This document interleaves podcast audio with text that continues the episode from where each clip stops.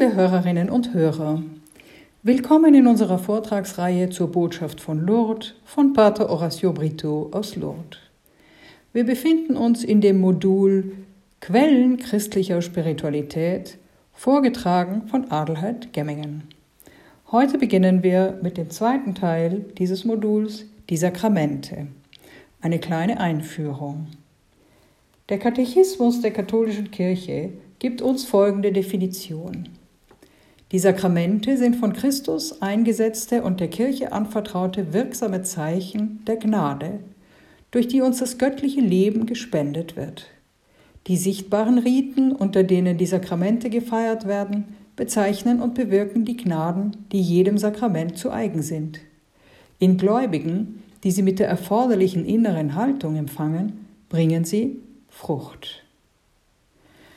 Das Sakrament ist also eine Handlung Gottes, denn Gott allein kann das göttliche Leben zuteil werden lassen, und er tut es durch sichtbare Zeichen und zum Wohl des Menschen und der Menschheit.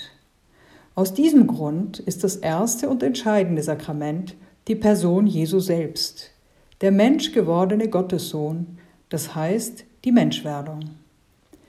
Die Definition des Wortes Sakrament passt genau zu dieser Wirklichkeit der Menschwerdung.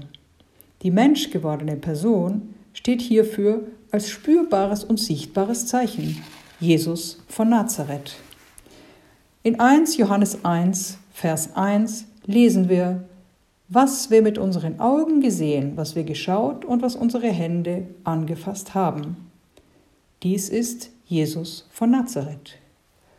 Dieser göttliche Akt der Menschwerdung bringt eine wirksame Heilsgnade hervor, welche das Heil der gesamten Menschheit alle Zeit in sich trägt. Jesus ist somit das Sakrament schlechthin. Aus diesem ursprünglichen Sakrament gehen die sieben Sakramente der Kirche hervor, zuallererst die Kirche selbst. Die Sakramente sind Handlungen Gottes, der erste grundlegende Akt ist die Menschwerdung Jesu. Die Sakramente der Kirche sind die Verlängerung der Menschwerdung. Sie verlängern dieses erste Sakrament, das Jesus Christus selbst ist. Sie verlängern auch all das, was Gott durch seinen Sohn Jesus Christus während dessen ganzen irdischen Lebens vollbracht hat. Vor diesem Hintergrund können wir also sagen, dass die Sakramente von Christus eingesetzt wurden. Sie beziehen sich auf die Person Jesu, sein Leben, seine Worte und sein Handeln. Ich zitiere den Katechismus der katholischen Kirche. Nummer 12, 10. Die Sakramente des neuen Bundes sind von Christus eingesetzt. Es gibt sieben Sakramente. Eins die Taufe, zwei die Eucharistie, drei die Firmung, vier die Buße, fünf die Weihe, sechs die Ehe und sieben die Krankensalbung. Sie sind uns nicht fremd, wir kennen sie. Diese sieben Sakramente betreffen alte Stufen und wichtige Zeitpunkte im Leben des Christen. Sie geben dem Glaubensleben der Christen Geburt und Wachstum, Heilung und Sendung. Es besteht also eine gewisse Ähnlichkeit zwischen den Stufen des natürlichen Lebens und den Stufen des geistlichen Lebens. Die christlichen Einführungssakramente sogenannte Initiation, legen in Taufe, Eucharistie und Firmung die Grundlage für ein christliches Leben. Wie das? Durch die Taufe werden die Gläubigen zu einem neuen Leben geboren. Durch die Eucharistie empfangen sie das Brot des ewigen Lebens und durch das Sakrament der Firmung werden sie gestärkt und empfangen den Heiligen Geist.